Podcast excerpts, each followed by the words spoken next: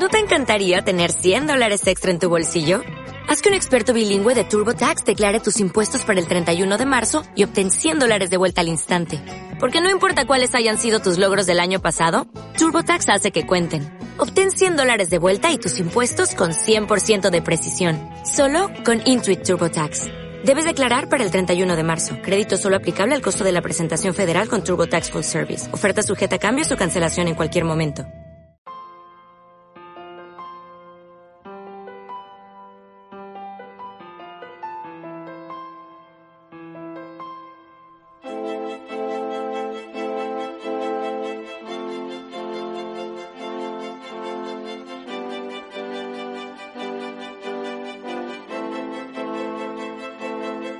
En la onda local de Andalucía, Full Frame, tu álbum radiofónico sobre la fotografía, con Juan María Rodríguez.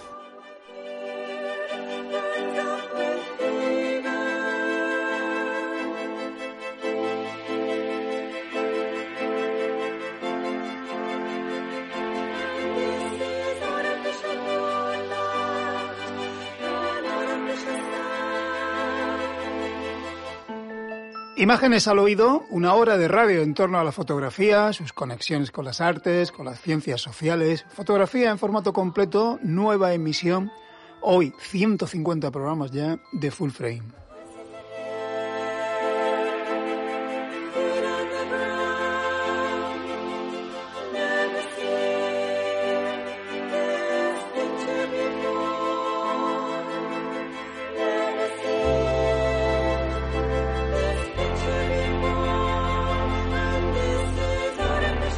...150 programas con esta sintonía de Philip Glass, de Photographer, con Nuria González en el control y con músicas de Miguel Solís. Y aquí ante el micro en la dirección del programa, Juan María Rodríguez.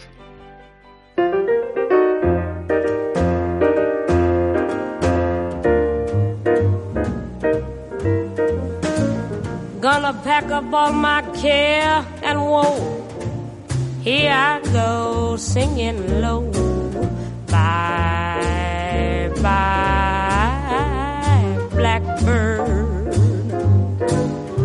Somebody waits for me. Sugar is sweet, so is he. Bye, bye, blackbird. No one here can love and understand me. Oh, what a hard luck stories they all hand me. So make my bed light the light. I'll arrive late tonight. Blackbird, bye bye.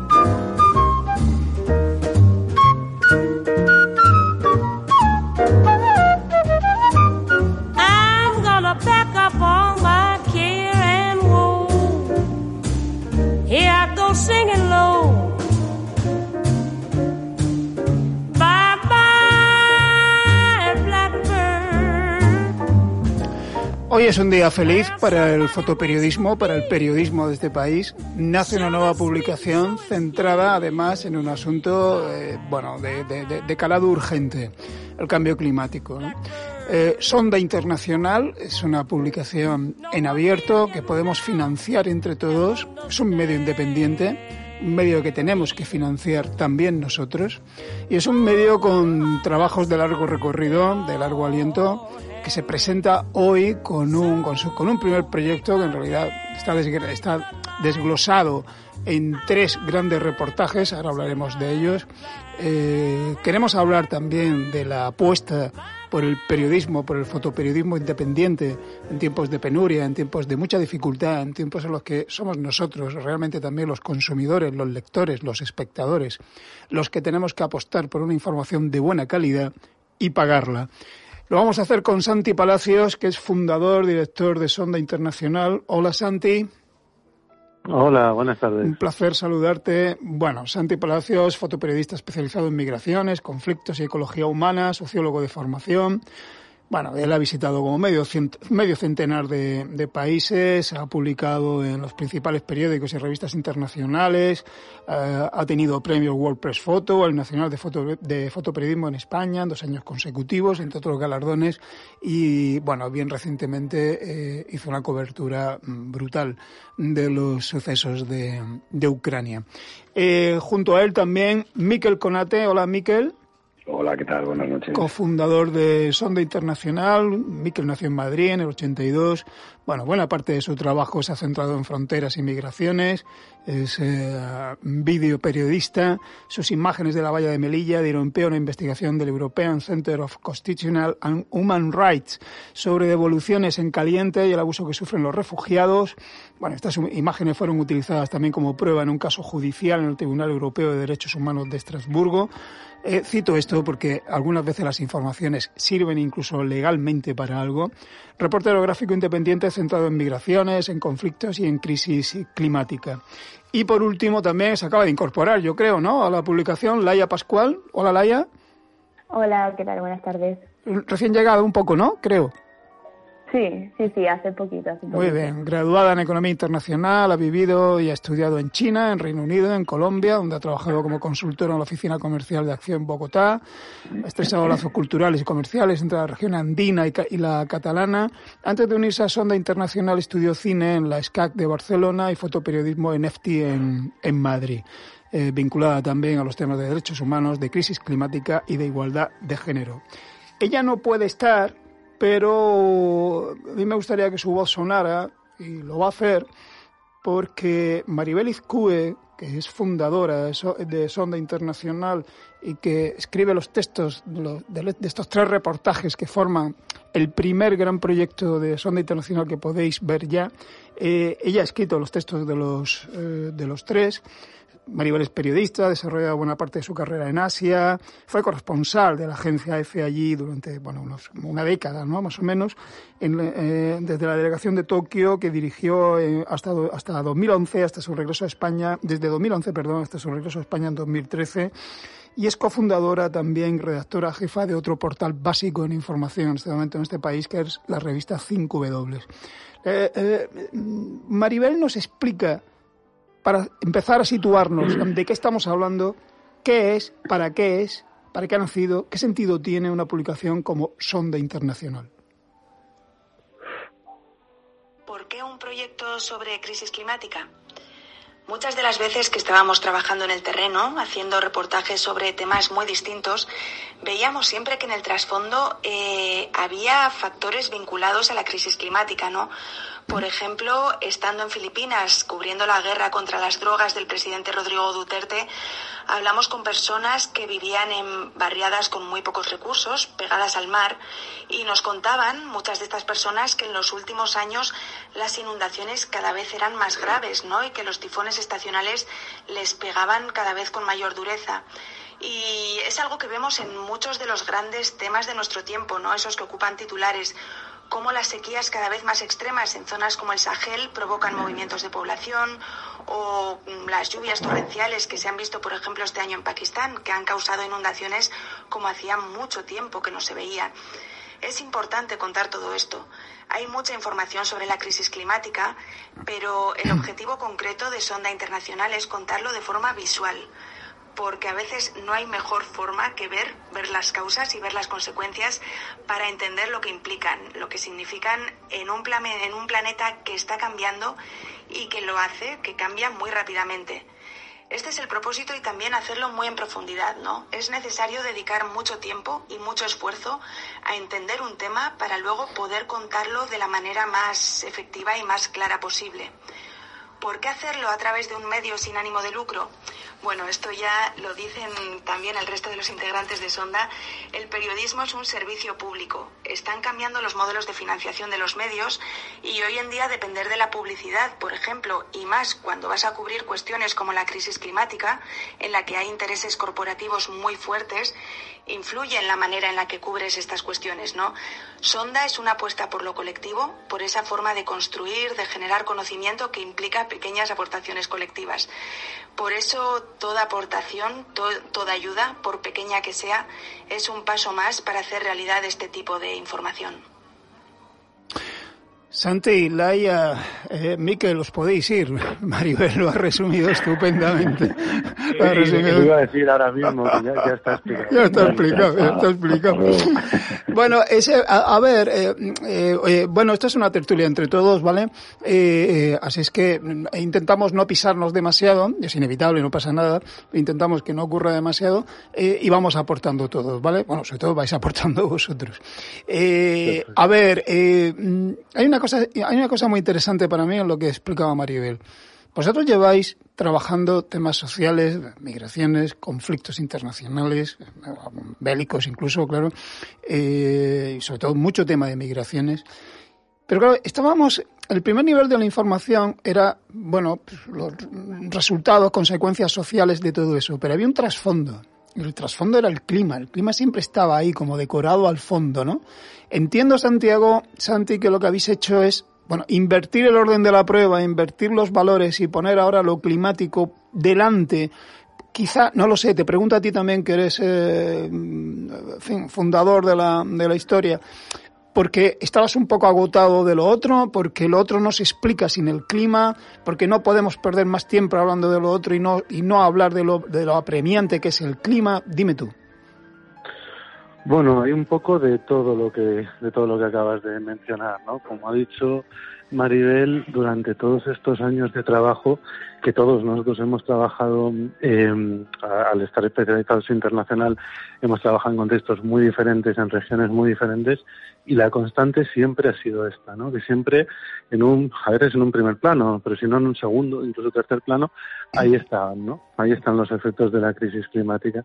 Entonces, e-, ella ha puesto ejemplos de Filipinas, ¿no? Del Sahel, pero es que incluso nos pasa en el Mediterráneo Central cuando estamos trabajando en las operaciones de rescate de, de migrantes que, que, que Miquel y yo trabajamos mucho ahí y nos encontramos, eh, mientras vas navegando a la zona de rescate, te encuentras con convertidos ¿no? en, en alta mar o trabajando en, temas en la frontera entre India y Bangladesh, en una región remota que recientemente se ha abierto al turismo, lo que ya te encuentras en una región a la que todavía cuesta llegar, ya es una contaminación por plástico bestial, siempre, siempre está ahí, ¿no?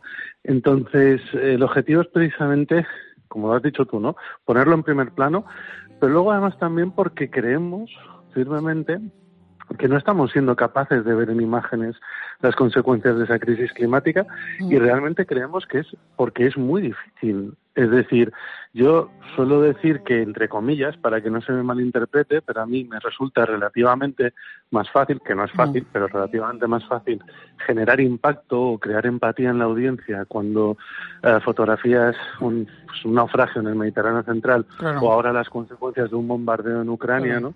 Que cuando muestras problemas mucho más graduales, que son tremendamente graves, pero que son más graduales, como puede ser parte de lo que publicamos hoy, por ejemplo, ¿no? que es, uh, por ejemplo, personas en Delhi, en, en, India, que tienen cáncer de pulmón derivado de la contaminación del aire. Tremendo. Claro, es mucho más difícil. Bueno, el, el problema es gravísimo. ¿Cómo, ¿Cómo visualizas eso, verdad? Efectivamente, ahí, de ahí, eso se trata. Nosotros lo que nos planteamos es cómo podemos hacer para combinar el conseguir imágenes potentes, impactantes, que sigue siendo necesario para llamar la atención, ¿no? De toda la información que hay, decir, oigan, miren aquí que aquí está pasando esto, pero al mismo tiempo no quedarte solamente en esos juegos artificiales, en esa imagen impactante y ser capaz de ir más allá y explicar en profundidad. Supongo que suscribes esto, ¿no, Miquel? Porque, bueno, y te lo, te lo digo, te lo señalo a ti también, porque coño, eres autor de imágenes muy, muy, muy impactantes, ¿no? De tu trabajo, ¿no? Y efectivamente, ¿no? Ahora, eh, por ejemplo, ¿no? Estos plásticos flotando, eh, claro, tú lo comparas con, con, con otros trabajos tuyos, ¿no? De primera línea, ¿no? Muy calientes, ¿no? Y claro, es, es otro género, es otra historia, ¿no? Es decir, cómo abordar esta resolución visual eh, para que el espectador entienda lo que nos estamos jugando, ¿no? Pues sí, eso es. Al final eh, lo que pretendemos es eso, ¿no? Eh, pues, pues que el espectador eh, consiga empatizar, eh, comprender el problema y empatizar con él, pues para, para, para empezar a crear conciencia sobre, sobre este tema. También a través del vídeo lo bueno que tenemos es que bueno pues estamos entrevistando a gente que está en primera línea sufriendo en primera persona esta problemática y, y nos cuenta pues eh, cómo lo está sufriendo y cómo le está afectando ¿no? en primera persona que es muy importante también escuchar a esas personas que están detrás de todas estas cifras que nos están dando tantos estudios porque a fin de cuentas pues eh, llevamos décadas ya con estudios muy potentes con, con, con, con profesionales e investigadores eh, de todo tipo, ¿no? Y, y, y, al final, pues esos, esos estudios no están generando ningún, ningún impacto, no están generando eh, que la gente se mueva y que empiece a ver eh, pues pues eh, acciones que, que, bueno que la gente empatice con el tema, ¿no? Y entonces ahí está nuestro reto, el que al final de todas esas cifras salgan esas historias y podamos verlo en, en primera persona, ¿no? ¿Y creéis que, de, que, insisto en el tema, ya lo dejo, pero creéis que de hecho la crisis climática tiene menos impacto precisamente porque las audiencias, por la gestión de los medios, ¿no? Para empezar, somos prisioneros ¿no? de esa imagen de impacto y como lo otro no, o, no, no, nos lo presentan de, de, de esta manera con, con, con, tanta espectacular, espectacularidad. Somos prisioneros de otros conflictos porque somos prisioneros también de esa cultura visual de la imagen de impacto que nos ata a, a migraciones o a conflictos bélicos porque tienen más puñetazo ¿no? visualmente hablando y sin embargo lo otro no lo vemos porque no lo vemos. ¿no? Bueno, yo, yo creo que sí, pero no solo. Es decir, creo que realmente y esto esto para nosotros es jodido, pero digamos que esto probablemente sea imposible que cambie. ¿no? Nos importa lo que nos pilla cerca y lo que yeah. nos puede afectar. ¿no? Yeah. Por poner un ejemplo fuera de la crisis climática, bueno, pues la guerra de Ucrania lleva ahí desde 2014 y los que íbamos en aquella época en reportajes se, se, solía titular por la guerra olvidada de Europa, bueno, no en 2014 que estaba empezando, pero en los años siguientes, eh, y de repente cuando la cosa se ¿no? toma otra envergadura y parece que ya te, nos puede afectar a todos directamente, fíjate la atención que presta Europa, ¿no? Pero es lógico, es decir, claro que es lógico, es normal, ¿no? Que cuando una cosa mm. es remota o lejana, parece que no te va a afectar, te importa menos. A eso me refiero que es de cajón, que eso es muy difícil que, que cambie. A nosotros lo que nos interesa es la parte en la que sí que podemos a lo mejor aportar algo, ¿no? Mm. Mira una frase de, de Maribel eh, que ella habla mucho al haber sido especialista en Asia, que está muy lejos y cuesta mucho que aquí interese la información que está tan lejos, no es que nuestro trabajo es acercarla un poquito, ¿no? Ya que está mm. tan lejos y asumimos mm. que nunca nos va a importar Asia tanto como lo que pueda pasar pues en tu propia ciudad donde ibas aquí en España, pues por lo menos acercarla un poquito. Entonces yo creo que de eso se trata, es decir, la parte en la que a lo mejor sí que hay un camino a mejorar es que mm, que, bueno, pues como decíamos antes, la crisis climática es el resultado de un cúmulo de problemáticas medioambientales que en algunos casos tienen mucho impacto, mucho uh -huh. impacto visual y mucho impacto en términos de, bueno, consecuencias muy inmediatas, ¿no? Los grandes incendios, las grandes inundaciones y cuando pasa una algo que ya se considera una catástrofe natural, uh -huh. bueno, pues sí que tiene ese impacto que, digamos, que merece la tragedia, ¿no? Uh -huh. Pero en cambio hay muchísimas otras problemáticas que tienen un efecto muchísimo más gradual y que, claro, es mucho menos, es mucho más difícil prestarle atención uh -huh. y mantener el interés sobre esa problemática. Entonces ahí yo creo que luego, si queréis, lo hablamos porque una cosa muy interesante es decir, vale, vale, y muy bien, vamos a trabajar en esa dirección. Y, pero ¿y eso cómo lo hacemos? ¿no? ¿Cómo bajamos eso a tierra y cómo decimos, venga, vamos a ir más allá de la imagen impactante, vamos a, a, combinar la imagen impactante con la explicación en profundidad para que de verdad aprendamos, para que de verdad conozcamos y además nos interese lo que está pasando? ¿no? Eso, ese es el reto. Pues tú has hecho la pregunta. Laia, ¿cómo lo hacemos? ¿Y por qué hacerlo de, perdón, y por qué hacerlo desde un portal precisamente independiente? Los, los grandes medios no lo hacen, ya no hay financiación para estas coberturas, el asunto no interesa. Dime. Yo creo que es bastante complicado. Eh, sí, el asunto se interesa, pero se aborda de, como decían ahora Miquel y, y, Santi, hemos visto ya muchos estudios, hemos visto muchos gráficos, muchos datos, eh, pero hemos visto visualmente de trabajos largos, de largo recorrido de periodismo visual, eh, muy pocos sobre el cambio climático, precisamente por esto que comentaban, que es difícil de plasmar, a no ser que sea pues un incendio o que sea algo eh, eh, pues muy visual, es complicado de, de, hacer, ¿no? Entonces, bueno, em, lo que lo que hacemos nosotros en, en Sonda, pues son estos trabajos largos que puedan em, que puedan visibilizar de alguna forma, intentar eh, como dice nuestro logo, ver para comprender, ¿no? Para que la gente pues mm. eh, pues empiece a, crearse conciencia sobre esto. Pero esto también me estaba recordando, ahora estáis hablando, que estaba pensando en las últimas acciones que se han hecho eh, diferentes colectivos de activistas, ¿no? Que han creado mucho impacto y han reabierto otra vez el debate sobre bueno eh, los límites de la protesta y todo esto, pero creo que es importante, eh, más allá de las acciones que se hagan, eh, como bueno, estaba pensando ahora en, lo que ha pasado en Berlín o en Londres, en los museos que han, bueno, diferentes grupos activistas pues han, han tirado pasteles en cuadros cosas así. Es importante, creo, independientemente de las formas, reabrir el debate sobre el cambio climático y es verdad que estamos muy, muy acostumbradas y acostumbrados a, abrir ese debate a partir de un impacto, sea a partir de una fotografía o a partir de un acto em, de, rebelión o un acto activista o, bueno, de todas estas maneras. Entonces, mm, hemos intentado, pues, eh, pues hacerlo de otra manera. Por en, este, en este medio de comunicación independiente creemos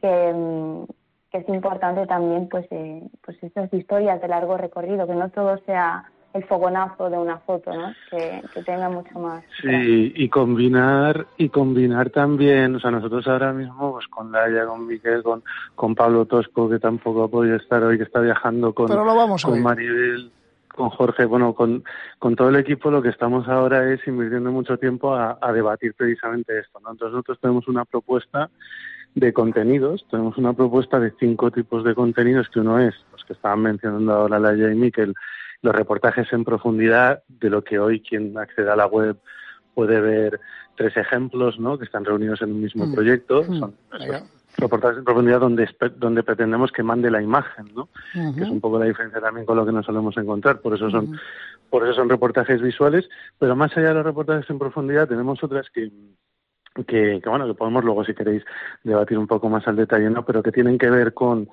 el periodismo de soluciones, y esto es importante, porque el periodismo de soluciones se suele malinterpretar, ¿no? Se suele a priori entender como que consiste en proponer soluciones, y ni mucho menos. El periodismo de soluciones lo que propone es eh, dar cobertura a proyectos que sí estén funcionando. Normalmente nos centramos en lo que no funciona, los periodistas, como es lógico, pero también hay que hablar de, oye, que es que hay cosas que sí que están funcionando y que hay mucha gente que está trabajando para que esto, eh, problemáticas concretas, se solucionen, ¿no? Luego la comparativa, y es que, como, bueno, como estaba diciendo Laia, ¿no? Es, es muy difícil demostrar eh, todas las consecuencias de la crisis climática y cuando nos planteamos, ¿y cómo lo haces?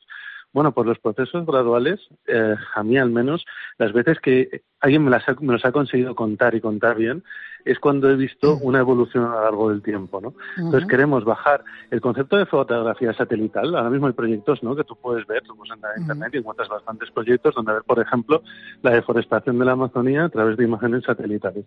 Bueno, como nosotros no podemos llegar a ese nivel, obviamente, lo que queremos es bajar ese nivel satelital a nivel de dron, a nivel de cámara en mano y poder fotografiar problemáticas muy concretas a lo largo del tiempo, ¿no? Puede ser desde la degradación de una zona de, costera muy muy concreta o un punto muy concreto en reforestación o deforestación, ver cómo varía, cómo evoluciona a lo largo del tiempo. Ahí es cuando realmente genera mucho impacto. Una fotografía de un, de un bosque, para hablar de deforestación, bueno, es difícil.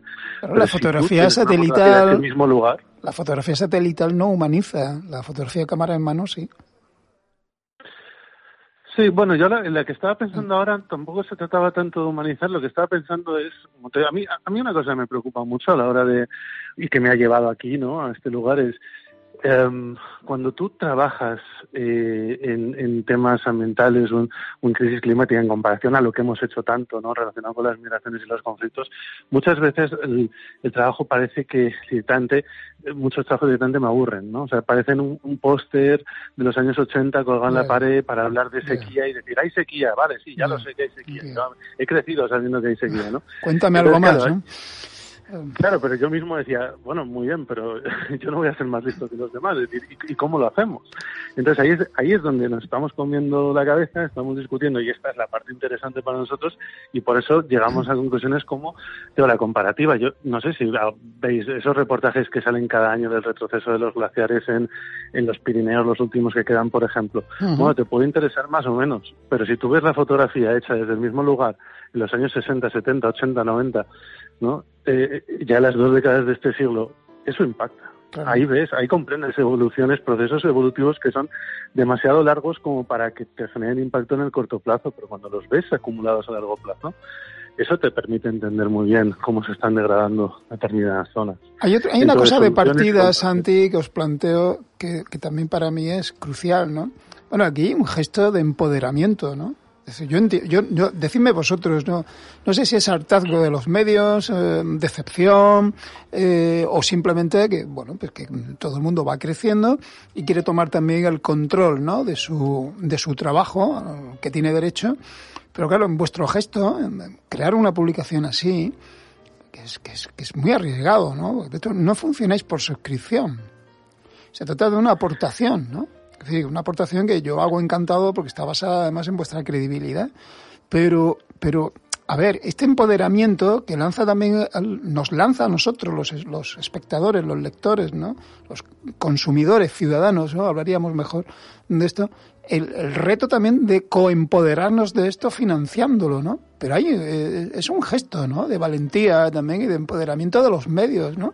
Ahora mismo el periodismo o lo pagamos eh, voluntariamente o está prácticamente liquidado, ¿no? Bueno, no, nos pillas justo preocupados hoy después de, todo el día mirando la evolución de la publicación, que para nosotros es un día muy importante. Vamos a publicar el primer proyecto después de muchos meses, bueno, más de un año de trabajo en Sonda, pero es que además ese proyecto en sí nace hace varios años, antes incluso de que exista Sonda, ¿no? Entonces, claro, estábamos viendo a ver la evolución, la gente donará, no donará, ¿no? ¿Qué pasará?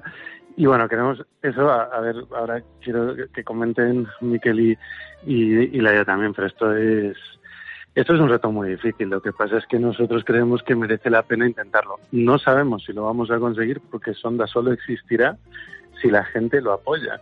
Y nosotros hemos apostado por las donaciones, que como dices, efectivamente, pues es un gesto de empoderamiento, porque vemos que a través de otras metodologías, como mucho, podríamos aspirar a subsistir. Y la apuesta de Sonda es poder hacer ese periodismo que en el mundo hispanohablante no podemos hacer. No tenemos un lugar. Ahí todos conocemos, todo el mundo que tenga relación con la profesión sabe que hay una serie de medios anglosajones que pueden hacer grandes reportajes.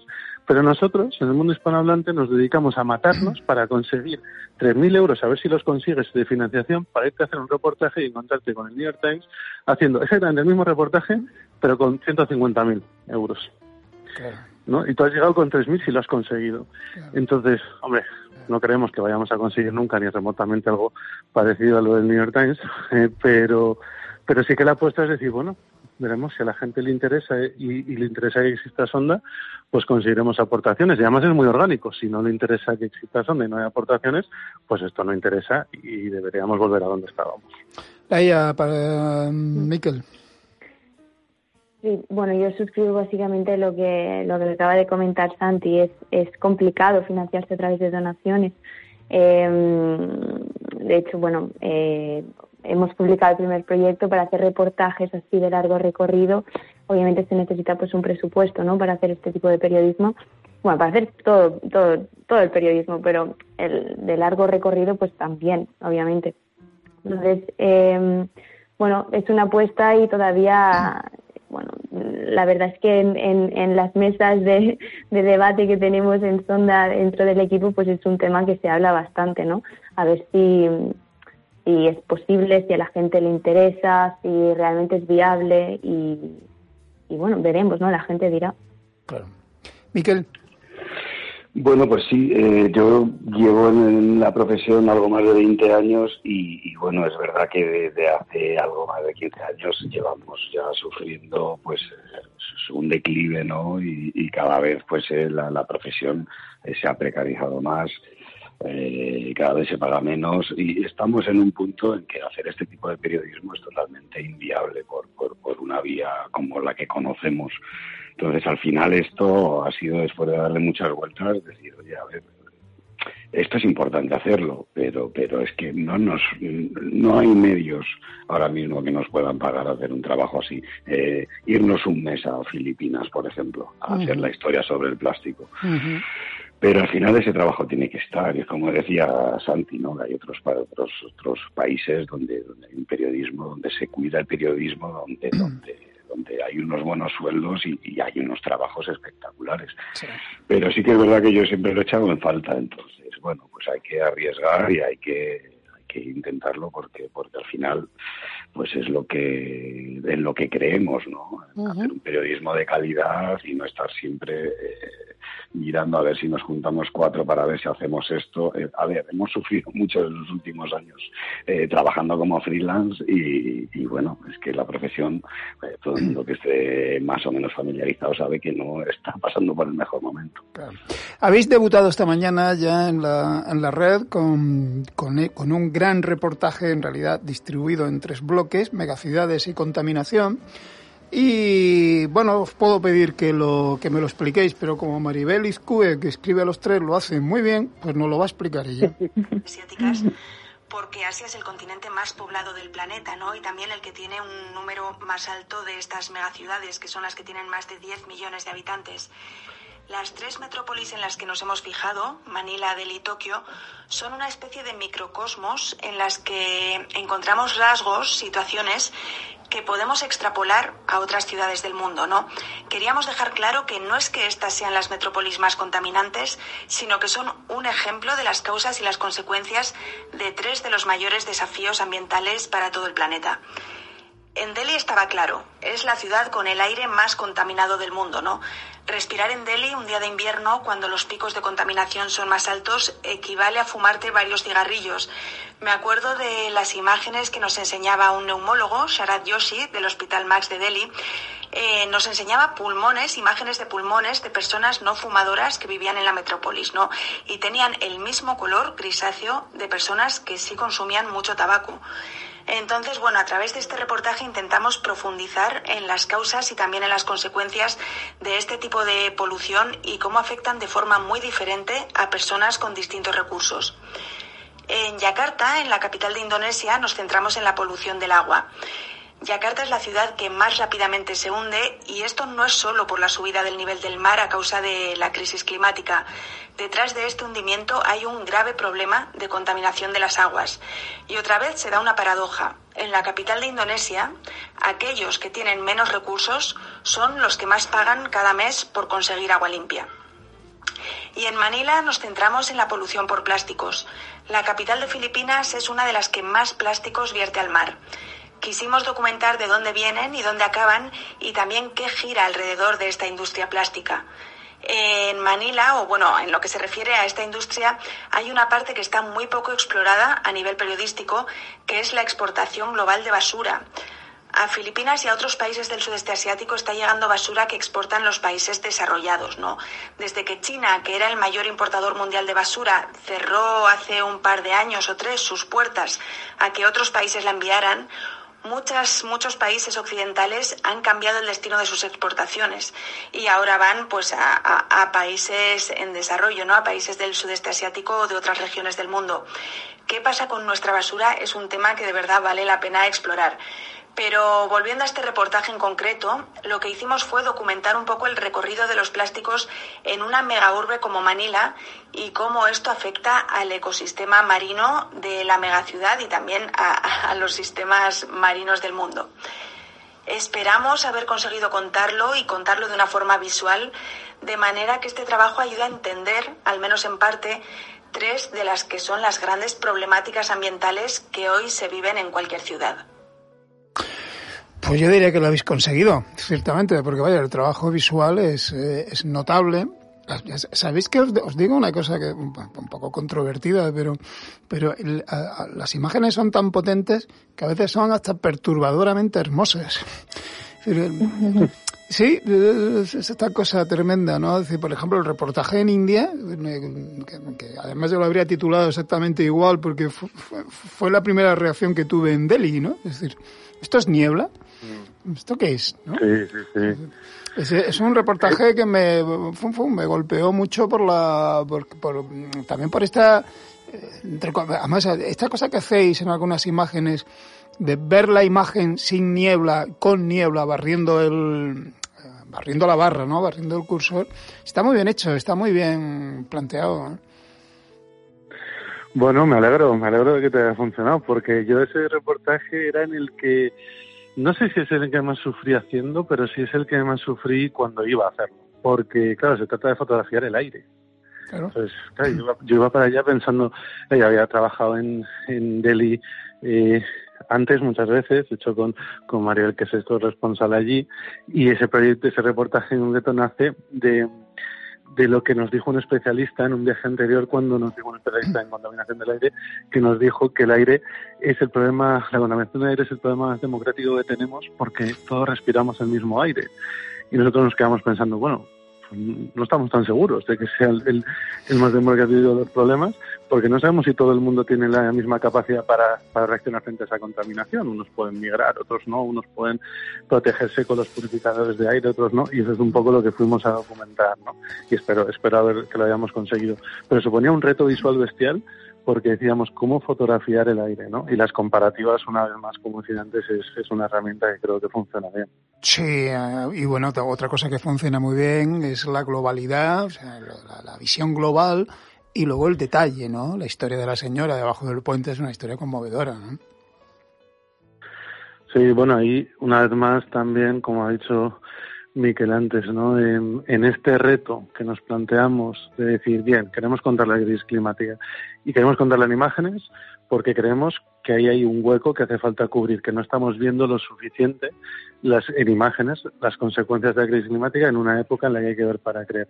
Vale, este reto, ¿no? De, de cómo lo hacemos. Bueno, en cualquier caso, cualquier solución que tomemos, tenemos claro que pasa por, por siempre que sea posible eh, conocerlo a través eh, con, esas consecuencias a través de, los protagonistas que sufren que sufren el impacto de esa crisis, ¿no? En este caso, eh, la población de Delhi y los más afectados que son la población que vive en las calles de Delhi, que hablamos de miles y miles de personas, que son los más afectados por la contaminación del tráfico.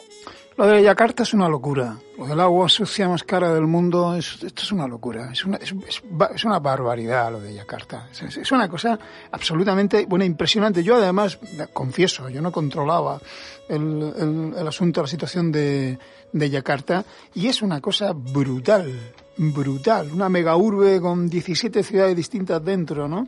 Esta, esta explosión de, bueno, rascacielos y barriadas de chabolas, ¿no? Estos 21.000 personas por kilómetro cuadrado generando y consumiendo residuos, perdón, Manila, sí. Esto es una, esto es una cosa tremenda, ¿no? Sí, entre, eh, eh, perdón, estoy mezclando datos de Manila con, con, con Yakarta, perdón, porque las imágenes de Yakarta es que me han impresionado también, ¿no? No, no, pero eran los datos de Manila, disculpad. Sí, sí. Bueno, en el caso de Manila, que cuente Miquel, que estuvimos allí ahora última vez en el mes de, de julio y Miquel metió las manos con una cámara. No, cuéntalo tú. pues sí, en, la misma bahía de Manila, donde desemboca el, el río Pasig, eh, pues metimos la, la, cámara desde la superficie y era imposible ver. Eh, solamente se veía plástico, estaba tan pegado a la lente que, tuvimos que hacer varios intentos para conseguir eh, que se descubriera que era plástico, porque era tan denso eh, eh, que, no se podía, no se podía grabar, no se apreciaba. El tema de Manila al final, claro, es, son 600 kilómetros cuadrados y donde hay 13 millones de personas, Pero no solo eso, hay un consumo de plástico eh, exagerado, eh, porque no hay ninguna conciencia. Eh, llegas a un supermercado y tienes la fruta envuelta individualmente en plásticos, o sea, un, un, plátano en un plástico, una manzana en un plástico, que todo esto pues meten seis manzanas cada una en un plástico y te lo dan en una bolsita de plástico que luego lo van a meter a la bolsa de plástico grande que es la que te llevas. Entonces es, es, bestial, sí. El tema del plástico, el tema del plástico, perdón, fotográficamente ha sido abordado, ¿no? Por, por, varios fotógrafos ya de una forma también como más estética o artística, ¿no? Han hecho trabajos muy plásticos, ¿no? Sobre el plástico, valga la, la feroz redundancia, ¿no? Eh, mm, eh, a ver, necesitamos trabajos visuales más directos, más contundentes. ¿Qué estética le damos a estos? Pregunto. Ahí, ahí hay temas, yo creo que vamos a tener que, y espero que evolucionemos y vayamos aprendiendo mucho a medida que, que también se trata de eso, ¿no? A medida que vayamos haciendo reportajes, pues claro, no nos podemos olvidar que nosotros estamos haciendo periodismo. Entonces, primero por delante, ¿no? El fotoperiodismo por delante va el periodismo. Entonces, por ejemplo, en este caso, una algo que era complejo demostrar en el caso de Manila es que claro, nosotros no queríamos, digamos, criminalizar a la población filipina, como decir, bueno, es que ellos, o Manila está considerada en muchos estudios, que hay que comprender cómo están hechos sus estudios, etcétera, pero está considerada Manila como una de las urbes que más plástico vierte al mar, ¿no? Entonces, claro, nosotros no queremos criminalizar diciendo, bueno, es que el problema es que los filipinos eh, no, son unos guarros, ni, mucho menos. El tema está precisamente en dar la vuelta poner el foco en quienes producen el plástico, en este caso en las corporaciones. ¿no? Pues tenemos a grandes corporaciones que de hecho producen el plástico normalmente en otros lugares y se exportan a Filipinas. ¿no? Filipinas en ese sentido es un país más importador que productor. Entonces, claro, ahí lo que te estás planteando es un, un, reto periodístico y esto ya te lleva a pensar, bueno, lo vamos a contar en foto, pero vamos a contar en vídeo, necesitamos testimonios, necesitamos texto, pues necesitamos entrevistar aquí el mundo de las infografías y de los mapas mm. interactivos que podemos esperaríamos poder hacer algún día. Es decir, aquí es donde realmente tienes que hablar de periodismo visual y periodismo interactivo porque necesitas muchos lenguajes diferentes funcionando entre sí y conectados entre sí para poder explicar cosas tan complejas, ¿no? Pues nosotros ah, habéis usado un mapa hoy, ¿no? Sí, bueno, ahora nos gustaría hacer más, ¿no? Ah, Ahí estamos empezando, digamos, porque también porque tenemos que aclarar, ¿no? A mí me da miedo siempre las entrevistas que estamos haciendo, me da miedo que parece como si hubiera venido a lo mejor aquí eh, Mediaset con 20 millones de euros a crear un medio de comunicación. No, somos siete compañeros nos hemos juntado, hemos creado una ONG, o es un medio de comunicación que es una ONG sin ánimo de lucro y que no tenemos un duro y ese proyecto está hecho con una beca que recibí previa a que existiera Sonda, ¿no? Entonces, claro, pues hemos hecho un mapa, hemos hecho unas comparativas, si hubiera fondos nos gustaría hacer muchísimo más para, como decía, explicar cosas tan complejas, vamos a necesitar herramientas complejas. Sí, pero otra otra sospecha entre comillas, perdona, tengo que tengo que lanzarla, ¿no? Por si siempre hay algún mal pensado por ahí. Es, es, la, clásica sospecha de periodistas occidentales eh, blancos y estupendos trabajando en regiones del tercer mundo sobre cosas que yo no sé, decidme vosotros, mediáticamente vosotros trabajáis con soportes locales, pero y los consignáis, ¿no? Los créditos de los reportajes, pero eh, pero em, yo no sé si estos temas se cuentan allí, desde allí, a qué, y a qué nivel. ¿Quién responde? Bueno, eh, sí, claro que se cuenta y además están las ONGs ahí metidas también haciendo su, su trabajo, bueno, nosotros eh, vamos a cubrir eh, la crisis climática donde, donde creamos que es necesario eh, documentarla, ¿no? Pues si, si queremos tratar temas de incendios forestales, pues seguramente no tengamos que salir de España, ¿no? Lamentablemente. pues evidentemente vamos a ir donde esté la problemática, sea el lugar que sea, claro.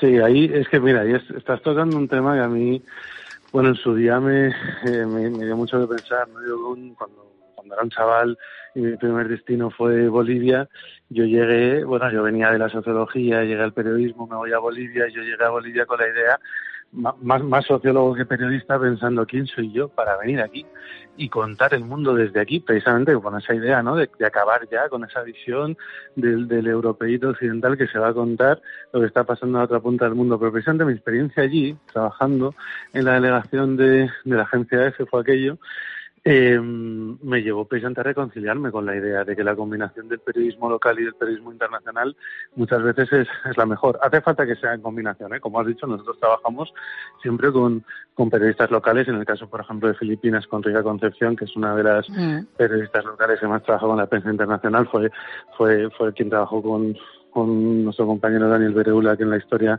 que hizo en 2016 de la guerra contra las drogas para el New York Times. Eh, es decir, es fundamental esa combinación, ¿no? Pero yo, como decía en Bolivia, me reconcilié con esa idea, porque claro, yo me he dado cuenta de que tan importante es conocer el país, entender la lógica del lugar donde estás trabajando, como también entender y comprender al público al que te estás dirigiendo. Es decir, por ejemplo, la figura de una persona, eh, a un español que haya vivido eh, 20 años en Bolivia y esté trabajando para un medio español, probablemente sea una persona en una situación ideal para contar Bolivia hacia, hacia España, ¿no?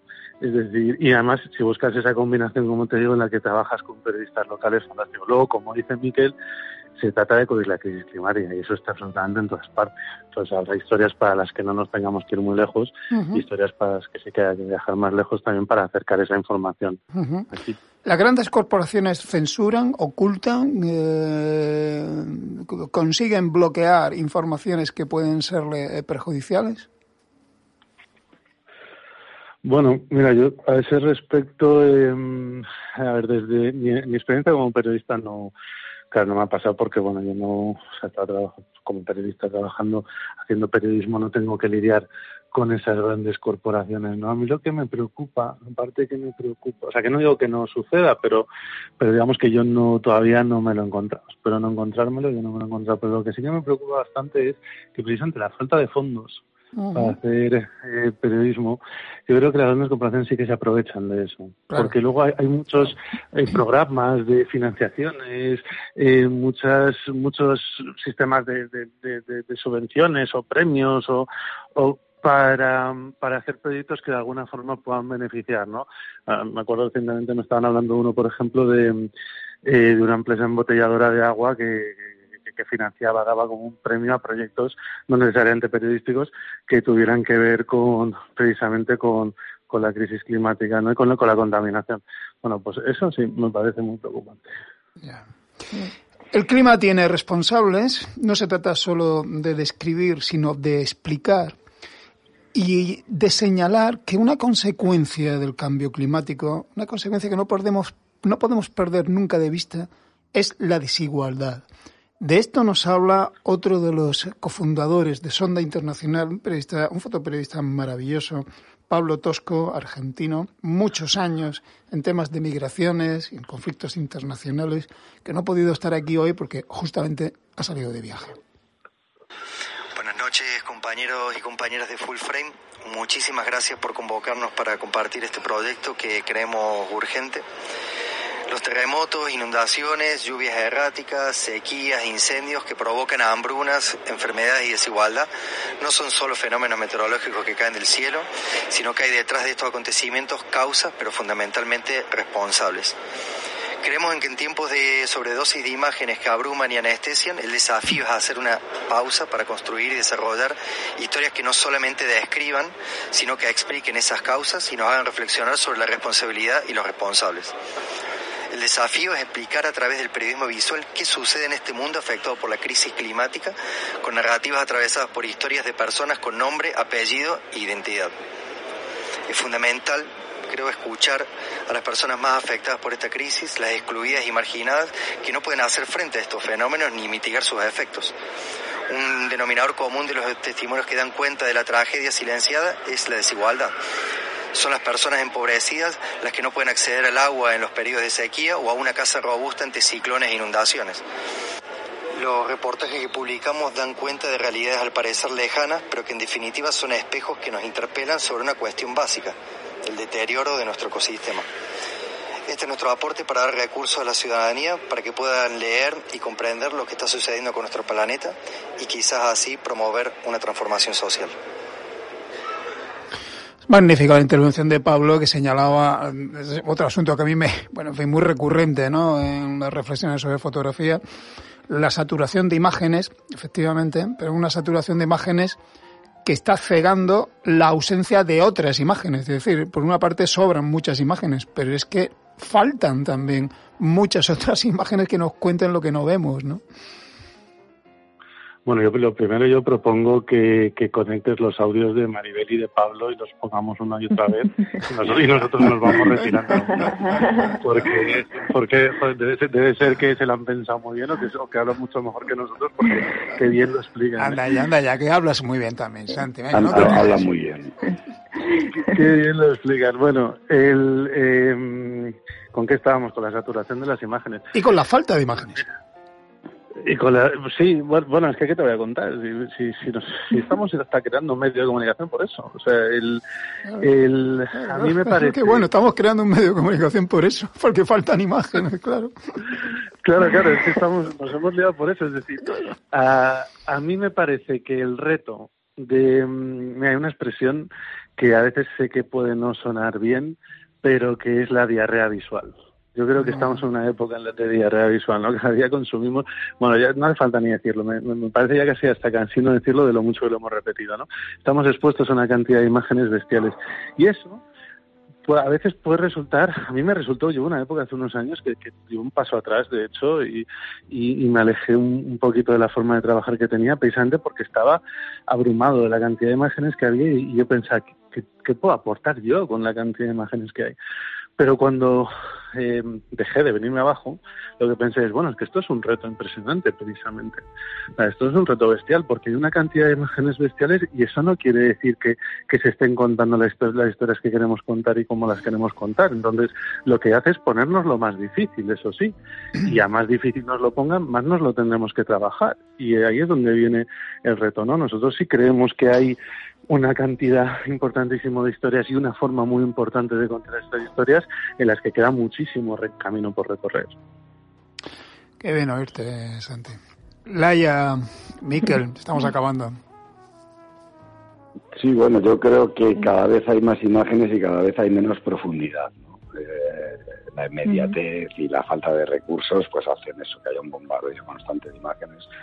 Y nosotros también lo que queremos dar es profundidad a esas imágenes, ¿no? y esas imágenes que son necesarias y que te impacten y que te evoquen, pero que haya una historia detrás eh, muy trabajada y profunda, ¿no?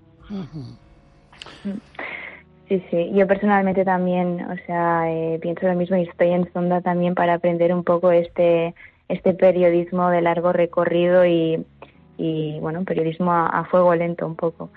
Así que, que bueno, ahí estamos viendo. A fuego lento. Cuando... Lo intentaremos. No, no, ahora vosotros ya lo habéis hecho, ahora la responsabilidad es nuestra, ¿no? De, los eh, lectores, los espectadores, que tenemos que tener claro también que si queremos ver lo que no nos cuentan, si queremos ver lo que debemos ver y dejar de ver lo que estamos hartos de ver, pues es una responsabilidad nuestra y poner nuestro dinero y nuestro apoyo y nuestro aliento también pues donde debemos y no donde no debemos. Y esta es la responsabilidad de todos. El fotoperiodismo, el periodismo en general, ¿no? O lo salvamos todos o, no habrá forma. Pero luego no nos quejemos, ¿no? En fin, el intento merece la pena. Enhorabuena a todos, suerte con el proyecto y, y nada más. Sonda internacional. Se pincha, se ve, lo que vais a ver es tan real como a veces tiene, sabes que estaba viendo esta mañana el trabajo, tenía como un aire de pesadilla al mismo tiempo, ¿no? Un aire de, de, puramente real y, y, en cierto modo como irreal, ¿no? En el sentido de que, bueno, de que la vida está cambiando, el planeta está cambiando y vamos a unos escenarios que, que son como, tienen un aire como de pesadilla a veces, ¿no? A veces no. mira, eso, eso, eso que estás diciendo ahora eh, para mí conecta con cuando, cuando al principio le decías a mí que, hostia, tú, tú has, trabajado en contextos muy, muy duros, ¿no? Muy difíciles y qué complicado hacer ahora imágenes de esto, ¿no? Bueno, no sé por si te estaba refiriendo, por ejemplo, a un vídeo que hay de Miguel en la web de Sonda una que resume parte de su trabajo con vídeos muy bestias de, de combate en Mosul y demás. lo, de, lo de Miquel es muy fuerte. Sí, sí, pero, pero pues la- por lo que lo conecto es porque a mí hay veces que me sucede, que hay veces que me frustra el, el- esto que, que llevamos una hora contando, de, oye, es que a veces es muy difícil mostrar estas imágenes, o sea, generar impacto en estas imágenes, pero en cambio luego hay otras veces que me quedo mirando a ese vídeo de los plásticos debajo del agua, ¿no? O a esa playa reventada de, de plástico, si realmente consigues aislarte, concentrarte y pensar en, en la tragedia que eso supone, o sea, esas imágenes son un drama. Son un drama, lo son, plenamente. Miquel, eh, esto, Santi, eh, Laia, un abrazo a los tres. Un abrazo. Un grande, abrazo. muchísimas gracias. Muchas gracias. A vosotros. Suerte. Nos vamos. Nuria González en el control, Miguel Solís en las músicas, Juan María Rodríguez ante el micro. Nos oímos en siete días, 150 programas.